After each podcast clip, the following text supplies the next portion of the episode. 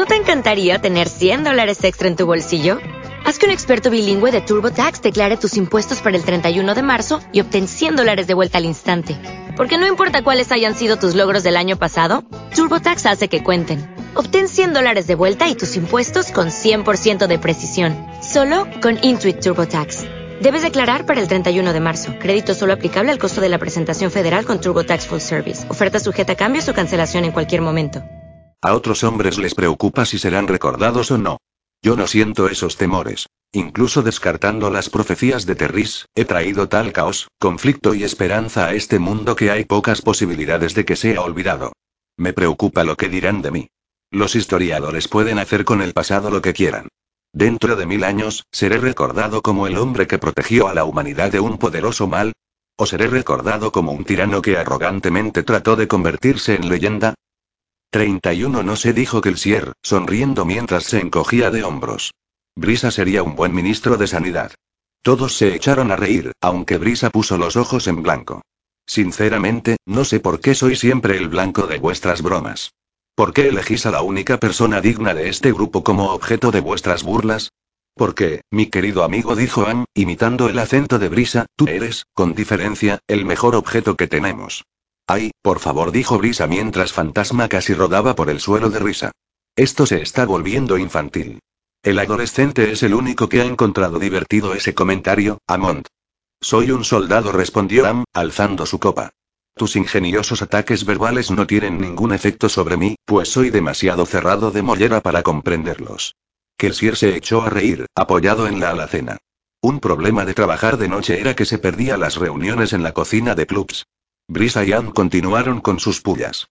Dox estaba sentado en un extremo de la mesa, repasando libros de cuentas e informes, mientras que Fantasma se sentaba ansioso junto a Am, tratando lo mejor posible de participar en la conversación. Clubs estaba sentado en su rincón, supervisando, sonriendo de vez en cuando, disfrutando de su habilidad de fruncir el ceño mejor que nadie. Tendría que irme ya, maese Kelsier dijo Sacer, mirando el reloj de pared. La señora Wynne debe de estar a punto de marcharse. Kelsier sintió. Yo también debería ponerme en marcha. Aún tengo que la puerta de la cocina se abrió de golpe. La silueta de Vin apareció recortada en la bruma, apenas vestida con su ropa interior. Una fina camisa blanca y pantalones. Ambos estaban manchados de sangre. Vin. exclamó Am, poniéndose en pie. Tenía en la mejilla un arañazo largo y fino, y llevaba un vendaje en el antebrazo. Estoy bien, dijo, cansada. ¿Qué le ha pasado a tu vestido? Exigió saber inmediatamente Doxen. ¿Te refieres a esto? Preguntó ella, en tono de disculpa, y alzó una masa azul de tela desgarrada y manchada de hollín. Por el Lord Legislador, niña. Dijo Brisa. Olvida el vestido. ¿Qué te ha pasado a ti? Vin sacudió la cabeza y cerró la puerta. Fantasma se ruborizó hasta las orejas viéndola como iba y Saced intervino al instante para comprobar la herida de su mejilla. Creo que he hecho algo malo, dijo Vin. Creo y he matado a Shan el Ariel. ¿Qué has hecho qué? Preguntó Kelsier mientras Azet chasqueaba la lengua, dejaba de inspeccionar la mejilla y deshacía el vendaje del brazo. Vin dio un leve respingo mientras Azet la atendía. Era una nacida de la bruma. Luchamos. Vencí. ¿Mataste a una nacida de la bruma plenamente entrenada? Pensó Kelsier, asombrado. Apenas llevas ocho meses practicando. Maese Mon solicitó Sacer, ¿quieres traer mi bolsa de curandero? Ama sintió y se puso en pie, Puede que quieras traerle también algo que ponerse, sugirió Kelsier. Creo que al pobre fantasma está a punto de darle un ataque al corazón. ¿Qué tiene esto de malo? preguntó Vin, indicando su ropa.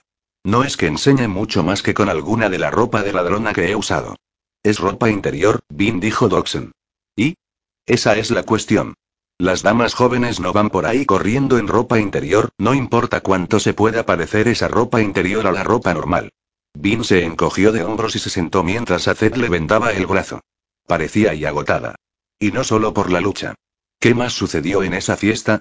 ¿Dónde luchaste con la mujer el Ariel? Preguntó Kelsier. Frente al torreón de Venture dijo Vin, agachando la cabeza. Yo y creo que algunos de los guardias me vieron. Puede que algunos nobles también, no estoy segura. Esto va a traer problemas, suspiró Doxen. Naturalmente, esa herida en la mejilla va a resultar bastante obvia, incluso con maquillaje. Sinceramente, ¿es que vosotros los alománticos nunca os preocupáis del aspecto que vais a tener al día siguiente de una de vuestras peleas? Estaba más concentrada en conservar la vida, Tox.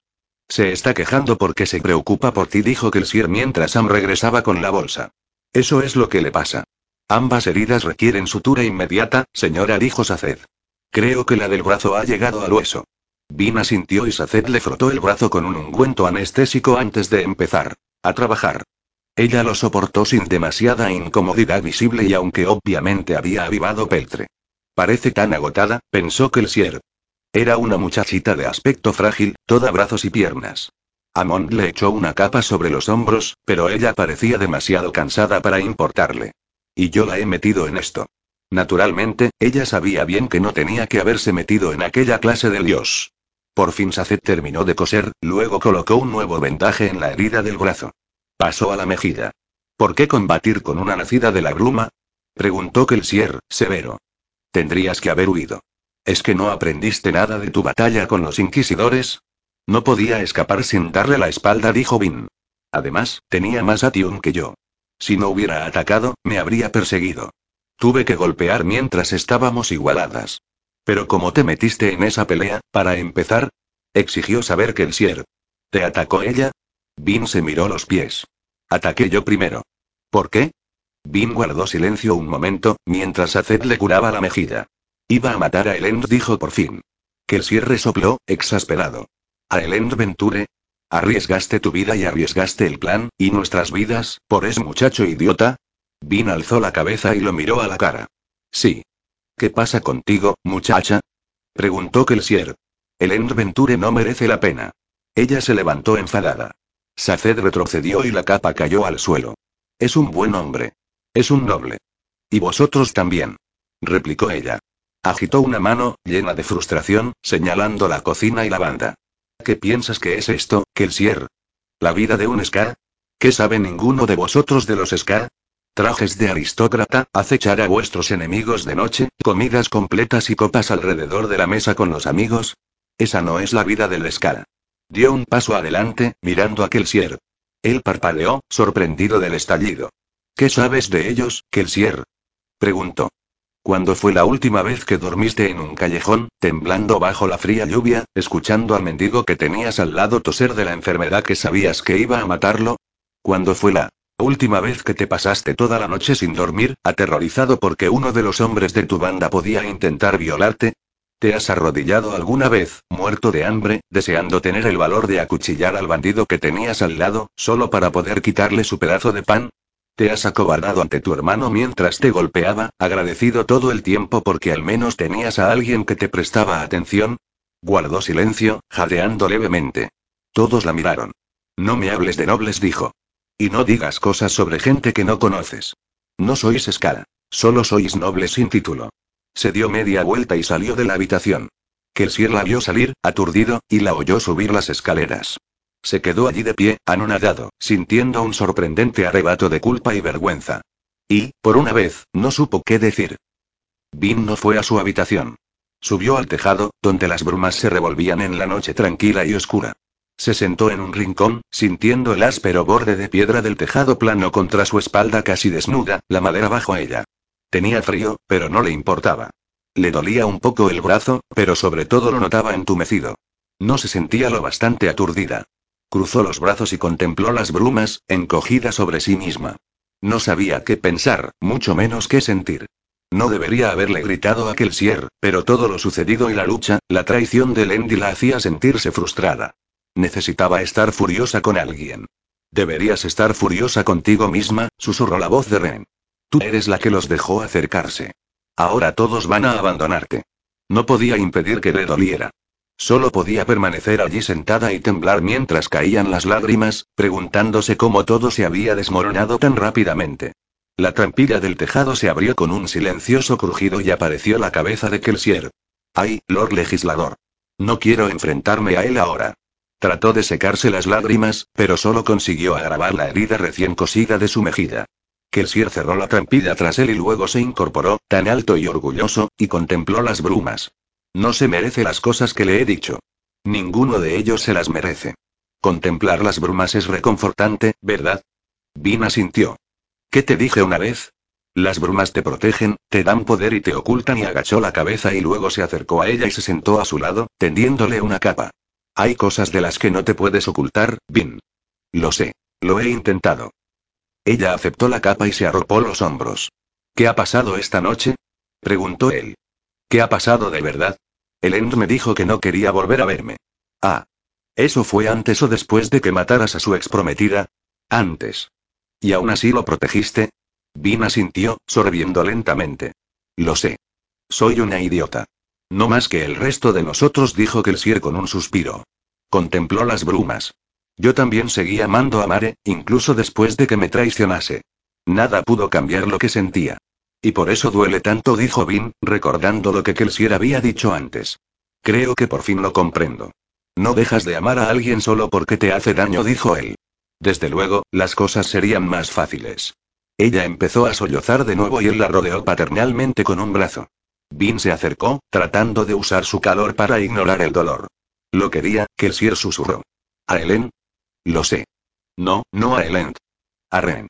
Me pegaba, una y otra y otra vez. Me maldecía, me gritaba, decía que me traicionaría. Cada día, pensaba en lo mucho que lo odiaba. Y lo quería. Todavía lo quiero. Me duele tanto pensar que ya no está, aunque siempre me decía que se marcharía. Ay, niña, dijo Kelsier, atrayéndola. Lo siento. Todo el mundo me deja, susurró ella. Apenas puedo recordar a mi madre. Trató de matarme, ¿sabes? Oía voces en su cabeza, y esas voces la llevaron a quitarle la vida a mi hermana pequeña. Quizás se propusiera acabar conmigo a continuación, pero Ren la detuvo a tiempo. Fuera como fuese, me dejó. Después de eso, me aferré a Ren. También se marchó. Amo a Helen, pero él ya no me quiere, miró a Kelsier. ¿Cuándo vas a irte tú? ¿Cuándo me dejarás? Kelsier parecía entristecido. Yo y Vin, no lo sé. Este trabajo, el plan y ella lo miró a los ojos, buscando los secretos de su interior. ¿Qué me estás ocultando, Kelsier? ¿Tan peligroso es? Se frotó de nuevo los ojos, apartándose de él, sintiéndose una tonta. Kelsier sacudió la cabeza. Mira, me has manchado de sangre todo mi bonito y sucio traje de informador. Vin sonrió. Al menos parte de la sangre es noble. Le di bien a Shan. Kelsier se echó a reír. Es probable que tengas razón, ¿sabes? No les doy muchas oportunidades a los nobles, ¿no? Vin se ruborizó. Kelsier, no tendría que haber dicho esas cosas. Eres una buena persona y este plan tuyo y bueno, me doy cuenta de lo que intentas hacer por los Ska. No, Vin Kelsier negó con la cabeza.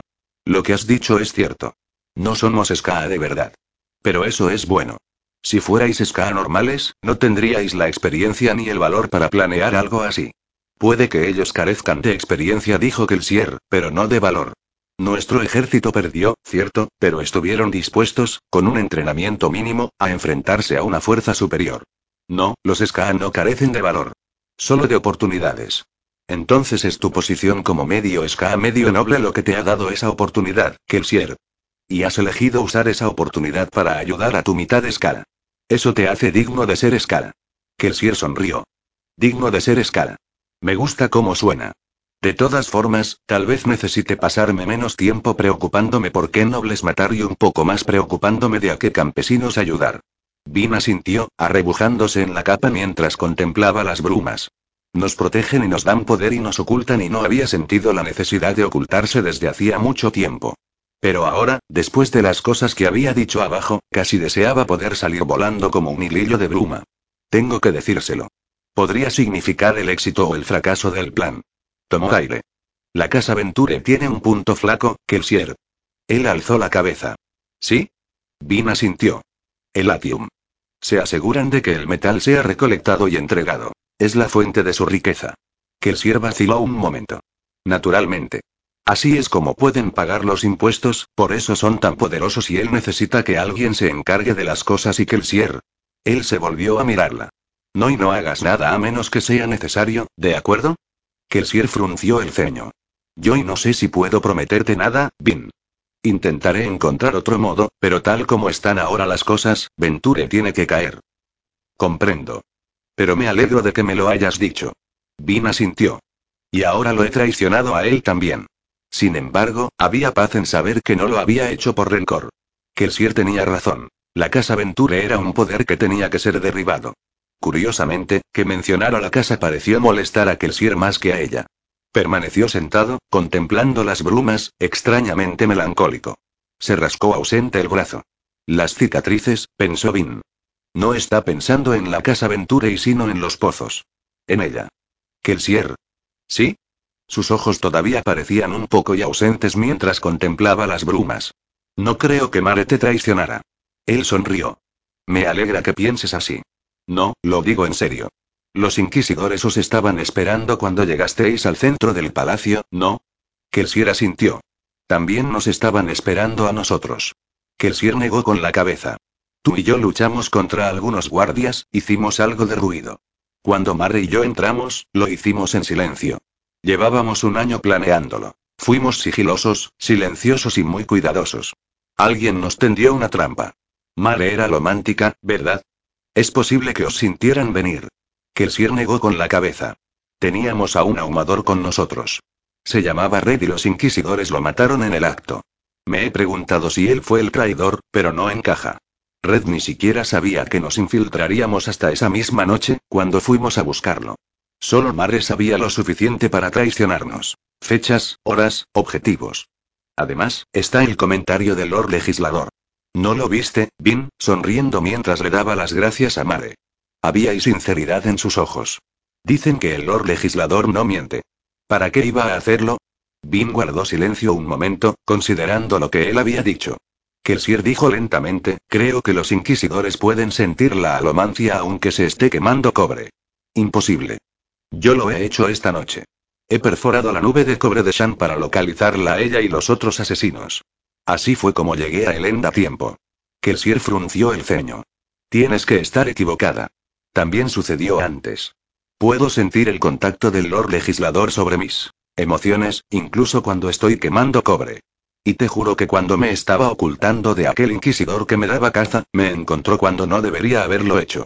Kelsier, y si es posible, ¿Y si esconderte ahumando no es tan solo cuestión de tener encendido el cobre o no? ¿Y si solo depende de lo fuerte que eres? Kelsier reflexionó. Podría ser, supongo. Entonces Mare no habría tenido que traicionarte. Dijo Vin, agitada. Los inquisidores son enormemente poderosos. Los que os estaban esperando tal vez os sintieron quemar metales. Sabían que un alomántico intentaba colarse en el palacio. Y el Lord Legislador le dio las gracias porque ella fue quien os descubrió. Ella fue la alomántica que, al quemar estaño, los condujo hacia vosotros. El rostro de Kelsier adquirió una expresión de preocupación. Se volvió para sentarse directamente delante de ella. Hazlo ahora, entonces. Dime qué metal estoy quemando. Vin cerró los ojos, avivó bronce, escuchó y sintiendo, como Marge le había enseñado. Recordó sus entrenamientos en solitario, el tiempo pasado enfocado en las ondas que brisa, amo fantasma desprendían para ella. Trató de detectar el ritmo difuso de la alomancia. Trató y durante un instante, le pareció sentir algo. Algo muy extraño. Un pulso lento, como un tambor lejano, distinto a ningún otro ritmo alomántico que hubiera sentido antes. Pero no procedía de Kelsier. Era lejano y distante. Se concentró con más fuerza, tratando de detectar la dirección de donde procedía. Pero de repente, al concentrarse más, algo llamó su atención. Un ritmo más familiar, que brotaba de Kelsier. Era débil, difícil de sentir por encima del latido de su propio corazón. Era un latir atrevido y rápido. Abrió los ojos. Peltre. Estás quemando Peltre. Kelsier parpadeó, sorprendido. Imposible susurró. Otra vez. Ella cerró los ojos. Estaño dijo al cabo de un instante. Ahora acero. Has cambiado mientras hablaba. Demonios. Yo tenía razón, dijo Vin ansiosamente. Se pueden sentir los pulsos alománticos a través del cobre. Son suaves, pero supongo que hay que concentrarse lo suficiente para Ivin interrumpió Kelsier, ¿no crees que los alománticos habrán intentado hacer esto antes? ¿No crees que, en mil años, alguien habría advertido que se puede perforar una nube de cobre? Incluso yo lo he intentado. Me concentré durante horas en mi maestro, tratando de sentir algo a través de su nube de cobre. Pero y dijo Vin. ¿Pero por qué? Debe de tener algo que ver con la fuerza, como dices. Los inquisidores pueden empujar y tirar más fuerte que ningún brumoso corriente y tal vez son tan fuertes que pueden superar el metal de otra persona. Pero, Kelsier, yo no soy una inquisidora. Pero eres fuerte. Más fuerte de lo normal. Has matado a una nacida de la bruma esta noche. Por suerte dijo Vin, colorada.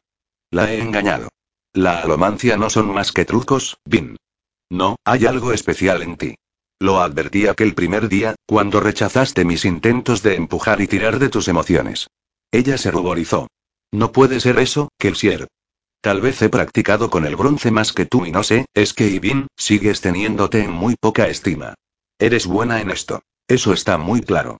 Por eso puedes ver a través de las nubes de cobre y bueno, no sé.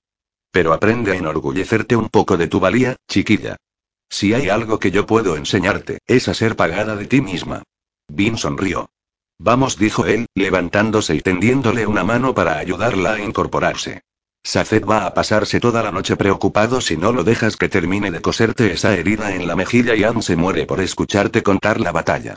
Buena cosa dejar el cadáver de Shan en el torreón de Venture, por cierto. Cuando la casa El Ariel se entera de que la encontraron en las propiedades Venture y Vin permitió que la ayudara a levantarse, pero miró con aprensión la trampilla. Yo y no sé si quiero bajar todavía, Kelsier. ¿Cómo puedo mirarlos a la cara? Kelsier se echó a reír. Bueno, no te preocupes. Si no dices estupideces de vez en cuando, no encajas en este grupo, eso tenlo por seguro. Vamos. Bim vaciló, luego lo dejó conducirla de vuelta al calor de la cocina. Helen, ¿cómo puedes leer en un momento como este? preguntó Hastes. Helen levantó la cabeza. Me relaja. Hastes alzó una ceja. El joven lecal estaba sentado impaciente en el carruaje, tamborileando con los dedos sobre el reposabrazos. Las cortinas estaban corridas, en parte para ocultar la luz de la linterna con la que leía Elend, en parte para espantar las brumas.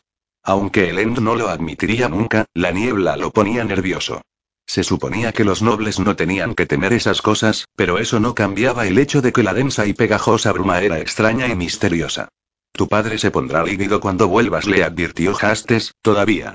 Tamborileando. Elend se encogió de hombros, aunque el comentario lo puso un poco nervioso. No por su padre, sino por lo que había sucedido esa noche. Al parecer, unos alománticos estaban espiando la reunión de Len con sus amigos. ¿Qué información habían conseguido? ¿Sabían los libros que leía? Por fortuna, uno de ellos había resbalado y caído por la claraboya de Elend. Después de eso, todo había sido confusión y caos. Los soldados y los asistentes a la fiesta corrían llenos de pánico. El primer pensamiento de Elend había sido para los libros. Los peligrosos, los que podrían causarle serios problemas si los obligadores descubrían que los tenía. Así que, en la confusión, los metió todos en un saco y siguió a Hastes a una salida lateral del palacio. Tomar un carruaje y escapar del palacio había sido un movimiento extremo, tal vez, pero había resultado ridículamente sencillo. Con el número de carruajes que huían de los dominios Venture, nadie se había detenido a fijarse en que el propio Elend iba en el carruaje con Hastes. Todo habrá terminado ya, se dijo Elend. La gente se dará cuenta de que la casa Venture no intentaba atacarlos y de que no había en realidad ningún peligro. Solo unos espías descuidados. Tendría que haber regresado ya. Sin embargo, su conveniente ausencia del palacio le proporcionaba la excusa perfecta para consultar con otro grupo de espías. Y esta vez, el propio Elend los había enviado. Llamaron de pronto a la puerta. Hastes dio un respingo y Elend cerró su libro. Luego abrió la puerta del carruaje. Felt, uno de los principales espías de la casa Venture, subió, hizo un gesto de saludo con su rostro aguileño y bigotudo, primero a Helen, luego a Hastes. ¿Bien? preguntó Hastes. Felt se sentó con la ágil premura de su clase. El edificio es sin duda un taller de artesanía, mi señor. Uno de mis hombres ha oído hablar del lugar. Lo dirige un tal Maese Clarent, un carpintero esca de suma habilidad. Elend frunció el ceño. ¿Por qué ha ido allí el mayordomo de Valete? Creemos que el taller es una tapalera, mi señor dijo Felt. Lo hemos estado vigilando desde que el mayordomo está allí, como ordenaste. Sin embargo, hemos tenido que ser muy cuidadosos. Hay varios puestos de vigilancia en el tejado y los pisos superiores. Una extraña precaución para un simple taller de artesanía, ¿no? Felta sintió. Eso no es todo, mi señor. Hemos conseguido colar a uno de nuestros mejores hombres en el edificio. Creo que no lo localizaron, pero le costó mucho trabajo oír lo que sucedía dentro. Las ventanas están selladas y aisladas contra el sonido. Otra extraña precaución, pensó Lent. ¿Qué crees que significa eso? Le preguntó a Felt. Tiene que ser un escondite de los bajos fondos, mi señor. Y bastante bueno. Si no hubiéramos estado vigilando con atención, sabiendo lo que buscábamos, nunca habríamos advertido los signos. Mi deducción es que los hombres del interior, incluso el terrisano, son miembros de una banda de ladrones Ska. Una banda bien dotada y hábil. ¿Una banda de ladrones Ska? preguntó Hastes. ¿Y Lady Valete también? Es probable, mi señor, dijo Felt. El End vaciló. Una banda de ladrones Sky dijo, aturdido. ¿Por qué enviarían a uno de sus miembros a los bailes? ¿Para dar algún tipo de golpe? Mi señor. Preguntó Felt. ¿Quieres que entremos? Tengo suficientes hombres para enfrentarme a la banda entera. No. Llama a tus hombres y no cuentes a nadie lo que has visto esta noche. Sí, mi señor, dijo Felt, y bajó del carruaje. Por el Lord Legislador. exclamó Hastes mientras la puerta se cerraba. No me extraña que no pareciera una noble corriente. No era por su educación rural y no es más que una ladrona. Elenda sintió, pensativo, sin saber qué pensar. Me debes una disculpa, dijo Hastes. Tenía razón respecto a ella, ¿no? Tal vez respondió Elend. Pero y en cierto modo, te equivocabas también. No trataba de espiarme y solo trataba de robarme. ¿Y? Yo y tengo que pensar en esto, dijo Elend. Golpeó con una mano el techo para que el carruaje se pusiera en marcha. Se acomodó en el asiento mientras regresaban al torreón de Venture. Valete no era la persona que había dicho ser. Sin embargo, él ya estaba preparado para esa noticia. No solo las palabras de Hastes sobre ella le habían hecho sospechar. La propia Valete no había negado sus acusaciones esa misma noche. Estaba claro que le había estado mintiendo. Interpretando un papel. Tendría que haberse puesto furioso. Se daba cuenta de eso de manera lógica, y una parte de él se lamentaba por la traición. Pero, curiosamente, la emoción primaria que sentía era alivio. ¿Qué? Preguntó Hastes, estudiando a Helen con el ceño fruncido. Helen sacudió la cabeza. Me has tenido preocupado durante días, Hastes. Me sentía tan mal que apenas podía hacer nada y todo porque pensaba que Valete era una traidora. Pero si lo es. Helen, seguro que intenta timarte. Sí, pero al menos no es una espía de otra casa. A la vista de todas las intrigas, maniobras políticas y puñaladas por la espalda que ha habido últimamente, algo tan sencillo como un robo parece ligeramente refrescante. Pero ¿y es solo dinero, Hastes? El dinero es importante para algunos de nosotros, Elend. No tan importante como Valete. Esa pobre chica y todo este tiempo debió de sentirse preocupada por el timo que iba a hacerme. Hastes no dijo nada de momento. Luego negó con la cabeza. Helen, solo tú podrías sentirte aliviado al descubrir que alguien intentaba robarte. Tengo que recordarte que esa chica te ha estado mintiendo todo el tiempo. Puede que te hayas aficionado a ella, pero dudo que sus sentimientos sean auténticos. Tal vez tengas razón, admitió Helen. Pero y no sé, Hastes. Creo que conozco a esta chica. Sus emociones y parecen demasiado reales, demasiado sinceras, para ser falsas. Lo dudo. Helen sacudió la cabeza. No tenemos suficiente información para juzgarla todavía. Felt piensa que es una ladrona, pero puede que haya otros motivos para que un grupo como ese envíe a alguien a los bailes. Tal vez sea solo una informadora. O tal vez sea una ladrona y pero no alguien que intentara robarme a mí.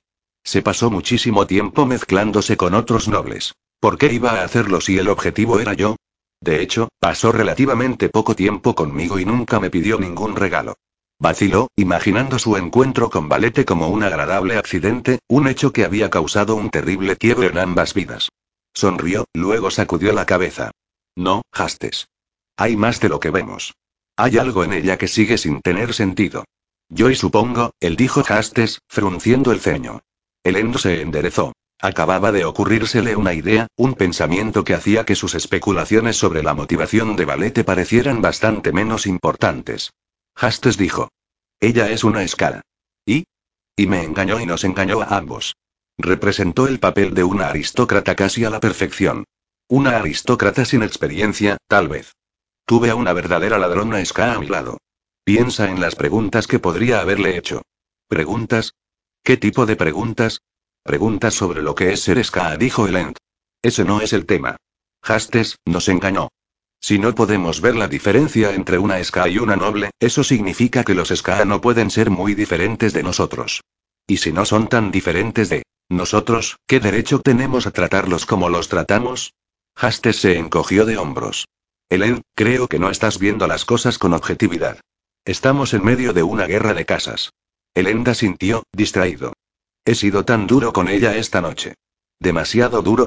Había hecho que Valete creyera, de manera total y absoluta, que no quería saber nada más de ella. En parte era verdad, pues sus propias preocupaciones le habían convencido de que no era de fiar. Y no podía serlo, no en ese momento. Fuera como fuese, quería que se marchara de la ciudad. Había pensado que lo mejor era interrumpir la relación hasta que la guerra de casas terminara. Pero, suponiendo que no sea una noble de verdad, entonces no hay ningún motivo para que se marche. ¿Elend? preguntó Hastes. ¿Me estás prestando atención? Elend alzó la cabeza. Creo que he hecho algo mal esta noche. Quería que Valete se marchara de Lutadel. Pero ahora creo que le he hecho daño sin motivo. Demonios, Elend. Había alománticos escuchando nuestra reunión esta noche. ¿Te das cuenta de lo que podría haber sucedido? ¿Y si hubieran decidido matarnos, en vez de espiarnos nada más? Ah, sí, tienes razón, asintió Helen, distraído. Es mejor que Valete se marche a pesar de todo. Cuantos estén cerca de mí correrán peligro en los días venideros. Hastes vaciló, cada vez más molesto, hasta que al final se echó a reír. No tienes remedio. Lo intento, dijo Helen. Pero, en serio, no hay de qué preocuparse. Los espías se descubrieron ellos solos y, lo más probable, es que los hayan perseguido e incluso capturado en medio del caos. Conocemos algunos de los secretos que oculta Valete, así que en eso vamos también por delante. Ha sido una noche muy productiva. Supongo que esa es la forma optimista de verlo y una vez más, lo intento. Incluso así, se sentiría más cómodo cuando regresaran al torreón de Venture. Tal vez había sido una locura escapar del palacio antes de oír los detalles de lo sucedido, pero el End no estaba pensando exactamente con calma en ese momento. Además, ya había concertado una reunión con Feld, y el caos le había proporcionado una oportunidad perfecta para escabullirse. El carruaje cruzó lentamente las puertas de la mansión Venture. Deberías irte, dijo el End mientras bajaba. Llévate los libros. Hastes asintió, tomó el saco y se despidió de Elend mientras cerraba la puerta del carruaje. Elend esperó a que cruzara las puertas. Luego se volvió y fue andando el resto del camino hasta el torreón. Los sorprendidos guardias lo dejaron pasar sin problemas. Los terrenos estaban todavía iluminados. Había guardias esperándolo en la entrada de la mansión y un grupo de ellos corrió a recibirlo. Y a rodearlo. Mi señor, tu padre y sí, interrumpió Helen, suspirando. Supongo que tengo que presentarme ante él de inmediato. Sí, mi señor. Guíame entonces, capitán. Entraron por la puerta privada situada a un lado del edificio. Lord Venture estaba en su estudio, hablando con un grupo de oficiales de la guardia. Elend notó por sus pálidos rostros que habían recibido una firme reprimenda, tal vez incluso amenazas de azotes. Eran nobles, así que Venture no podía ejecutarlos, pero era muy aficionado a los castigos disciplinarios más brutales. Lord Venture despidió a los soldados con un brusco gesto y luego se volvió hacia Len con ojos hostiles. Elen frunció el ceño mientras veía marchar a los soldados. Todo parecía un poco demasiado y tenso. ¿Bien? exigió Lord Venture. ¿Bien qué? ¿Dónde has estado? Me marché por ahí, respondió Helen, sin concederle mayor importancia. Lord Venture suspiró.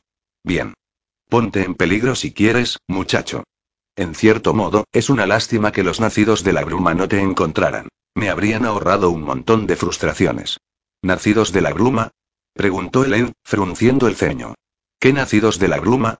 Los que planeaban asesinarte, replicó Lord Venture. Helen parpadeó, asombrado. Entonces, ¿y no era solo un equipo de espías? Uy, no dijo Venture, sonriendo con malicia. Un equipo de asesinos al completo, enviado a por ti y tus amigos. Por el Lord Legislador. Pensó Helen, advirtiendo lo necio que había sido al salir solo. No esperaba que la guerra de casas se volviera tan peligrosa tan pronto. Al menos, no para mí. ¿Y cómo sabemos que eran nacidos de la bruma? Preguntó Helen, recuperándose. Nuestros guardias consiguieron matar a una de ellos cuando huía. Helen frunció el ceño. ¿Una nacida de la bruma? ¿Y la han matado soldados corrientes? Arqueros, dijo Lord Venture. Al parecer, la pillaron por sorpresa. ¿Y el hombre que ha caído por mi claraboya? Preguntó Elend. Muerto. Se rompió el cuello. Elend frunció el ceño. Ese hombre seguía vivo cuando huimos. ¿Qué estás ocultando, padre? La nacida de la gruma. ¿Es alguien que yo conozca? Yo diría que sí, respondió Lord Venture, sentándose en su sillón, sin alzar la cabeza. Era Shan el Ariel. Elend se quedó de piedra. Shan. Pensó, anonadado. Habían estado prometidos y ella nunca había mencionado que fuera romántica. Eso debía de significar y había sido un topo todo el tiempo.